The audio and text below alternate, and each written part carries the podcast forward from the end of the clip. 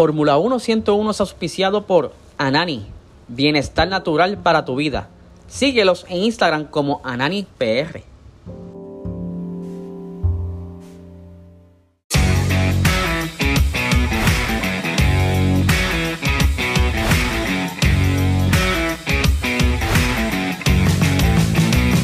Esto es Fórmula 1 101.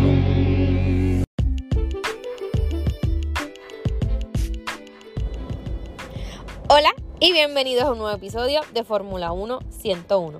Mi nombre es Maricelis y en el día de hoy vamos a hablar un poco sobre lo que estuvo aprobando la FIA en el día de ayer, 16 de agosto, que aprobó algunas modificaciones técnicas para el reglamento del 2022 y 2023 con el objetivo de poder reducir el efecto del porpoising pero también incluye otras mejoras como el antivuelco. También en el día de ayer ellos publicaron sobre las unidades de potencia del 2026, sobre el presupuesto, en fin, hubo una serie de publicaciones y de normas que van a entrar en vigor no solo en esta temporada, sino que en el 2023, pero sobre todo eh, le dieron énfasis sobre las unidades de potencia, el cambio de motor para el 2026 para poder atraer otras escuderías, pero ese es otro tema que lo podemos discutir en en otro podcast eh, con mucho gusto.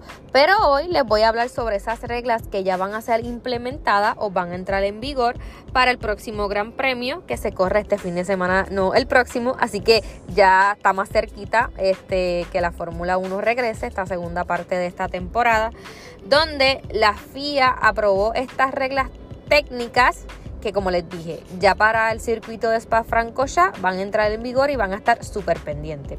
¿Y qué fue lo que pasó con esta nueva regla? Y tiene que ver con los suelos de los monoplazas. Ellos, la FIA, ustedes saben que estaba buscando solucionar lo del porpoising. Pero al investigar lo del porpoising se encontraron con que algunos equipos eh, estaban aprovechando zonas grises del reglamento para, este, pues, beneficiarse, por decirlo de alguna manera, estaban haciendo, digo, no sé si es trampa, porque todavía no se ha dicho que es trampa, eh, pero estaban como que aprovechándose de ese reglamento que no era específico sobre el suelo y pues le estaban sacando un poco de ventaja. Esto tiene que ver, como les dije, con el suelo de los monoplazas. Yo no sé si ustedes tuvieron la oportunidad de ver eh, cuando el Ferrari pues tuvo un choque, Carlos Sainz Leclerc. Ellos eran levantados por una grúa. Hay miles de fotos en el internet. Ellos iban levantados en una grúa y ustedes podían ver como esa plancha de madera que estaba debajo del carro. Eso se llama los skid blocks o este bloques o plancha de deslizamiento. El propósito de este bloque de deslizamiento o el, skid blocks es poder garantizar que los monoplazas cumplan con las normas de altura de manejo. Esto se implementó desde la década de los 90 para mayor seguridad, este, con el fin de poder regular esa altura. Eh, y también la FIA mide el desgaste de ese tipo de plancha, puede ser un tipo de plancha de madera, se dice que ya no es de madera, está hecha de otro material de fibra de permaglass, según estuve leyendo, pero la FIA también regula ese tipo de desgaste. ¿Y qué pasa con esa plancha? Eh, ellos necesitan comprobar mediante el desgaste que los monoplazas estén a la altura necesaria y no esté tocando demasiado el asfalto. porque Bajar el monoplaza, yo lo había comentado a ustedes, que te genera más rendimiento, o sea, más carga aerodinámica, puedes ir mucho más rápido en las curvas. Entonces, estas tablas también en la parte de abajo del monoplaza, si ustedes pueden ver, tienen varios orificios como con rueditas de metales. Se dicen como este patines de metales y ahí es donde la FIA puede saber todo el desgaste que tuvo la plancha. En temporadas anteriores, eh, esto prácticamente no se no ocurría porque el monoplaza estaba diseñado que en la parte de atrás estaba un poco levantado. Ahora no, ahora con el efecto suelo, literalmente eh, entre más pegado esté al asfalto, mucho mejor. Por eso el efecto suelo. ¿Qué sucede con esto? Pues se dice que Red Bull y Ferrari, pues dentro de la zona grises del reglamento que establece que es una sola plancha y que esa plancha tiene que tener un cierto desgaste. Pero, ¿qué pasó? Los equipos, no está fuera del reglamento, no, no han violado el reglamento, los equipos dividen esa plancha en segmentos, mayormente en dos. Hay equipos, creo que fue Alfa Romeo, que lo dividió en tres segmentos. Pues se dice que Ferrari y Red Bull lo dividieron en dos segmentos, el bloque delantero y el bloque trasero. La FIA, ellos dicen que la FIA registra pues mayormente el bloque delantero para saber el desgaste. ¿Qué pasó? Pues el bloque trasero lo que hacen estos equipos es que tratan de flexionarlo para que cuando toque el asfalto la tabla no se desgaste. Y eso es lo que está alegando Toto Wolf que están haciendo los equipos para que tengan mayor rendimiento, porque mientras más tú vas pegado al, asfalto, como yo le había eh, comentado anteriormente, más rendimiento vas a tener. Según el reglamento del 2022, solamente se puede tener una deflexión o una, flexión máxima de 2 de dos milímetros. Pero, ¿qué pasa? No se, no se sabe qué zona es la que mide eh, la FIA se supone, según se comenta, y, pues lo que interpretan eh, principalmente Toto Wolf, se supone que sea toda la plancha la que tenga un desgaste no mayor de 2 milímetros.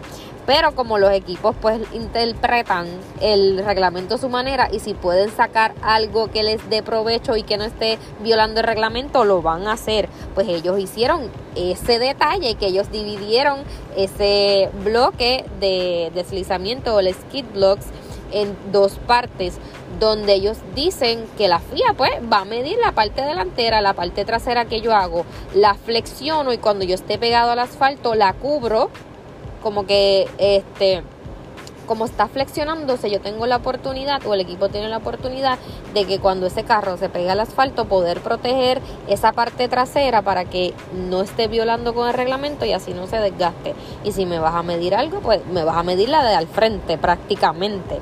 Eh, ellos hicieron eso, fueron capaces de dividir la plancha, eso no está ilegal, eso no, eso no es ilegal poder dividir esa plancha en dos pero se supone que el equipo interpreta que no puedes tener un desgaste de la plancha, tiene que ser completa, pero como ellos dividieron eso en dos, se dice que tanto Red Bull como Ferrari pudieron flexionar la tabla hasta 6 milímetros, que solamente se ponían dos, ellos lo pudieron flexionar solamente 6 milímetros, un montón, o sea que ese carro va literalmente pegado al asfalto sin que se dañe la tabla prácticamente lo que hicieron los equipos es que el bloque delantero y el bloque trasero sean totalmente independientes eh, y se flexione la parte de atrás de forma independiente, que así no tengas problemas con el reglamento y puedas flexionarla de la manera que el equipo quiera para que entonces a mayor, eh, más pegado estés al suelo, mayor carga aerodinámica y representa mayor rendimiento en las curvas. Pero ¿qué pasó? La FIA se dio cuenta de todo esto analizando el porpoising, que también ellos eh, obviamente van a seguir investigando esto del porpoising y pues este van a introducir otros elementos para asegurarse de que el equipo cumpla con un cierto range o del porpoising porque ustedes saben que ellos tratan de que el auto se subiera cosa que los equipos estuvieron en desacuerdo, pero ya lo dijeron que para el 2023 eh, el suelo del auto, o sea, esas faldas que tiene el auto, eh, que yo lo había explicado anteriormente, tienen que subir 15 milímetros, tienen que estar en esa altura para poder evitar el porpoising. Pero ¿qué pasó? La FIA entonces decidió arreglar este reglamento para que los equipos no se aprovechen de esa zona grise y decidió entonces eh, verificar, estar pendiente, eh, monitorear eh, lo que es la flexibilidad de los suelos a partir del Gran Premio de, de Bélgica y va a estar midiendo este, lo que las flexiones que hacen los equipos y también este, que los equipos puedan tener eh, un bajo porpoising este, y considerando que sea seguro. Ok, el reglamento técnico de la Fórmula 1 para el 2022 sobre la, la flexibilidad del piso dice cambios para redefinir los requisitos de rigidez de los tablones, o sea, del, del, suelo ese que parece de madera, y los patines alrededor de los orificios de medición de espesor. Porque también se dice que esos orificios que tienen para medir el grosor de la tabla una vez se finalice la carrera, para saber el desgaste, ellos también lo escondían para que no se desgastara. O sea que los equipos fueron como que, oh, bueno, ellos tienen los mejores ingenieros, ellos van a escudriñar ese reglamento y van a sacar lo mejor que puedan para su beneficio. Claro, esto, ahí no me dice esto, ahí no me dice lo otro, yo lo estoy haciendo bien, así yo lo interpreté, tú no me puedes decir nada porque yo no estoy violando ningún reglamento. Eso mayormente lo que se dice, lo que están haciendo los equipos. Así que la FIA va a estar bien pendiente de cuánto se flexiona ese suelo y pues que se determine que sea lo necesario y lo que dice el reglamento. Según estuve leyendo, Red Bull dice que él no tiene ningún problema con el suelo, que él no va a hacer ningún cambio porque ellos están dentro del reglamento y que ellos no tienen esa esa que el suelo no se flexiona tanto, pero sin embargo Binotto dijo que sí, que ellos tienen que hacer unos arreglos en ese suelo, así que si cambia es por algo, ¿no creen?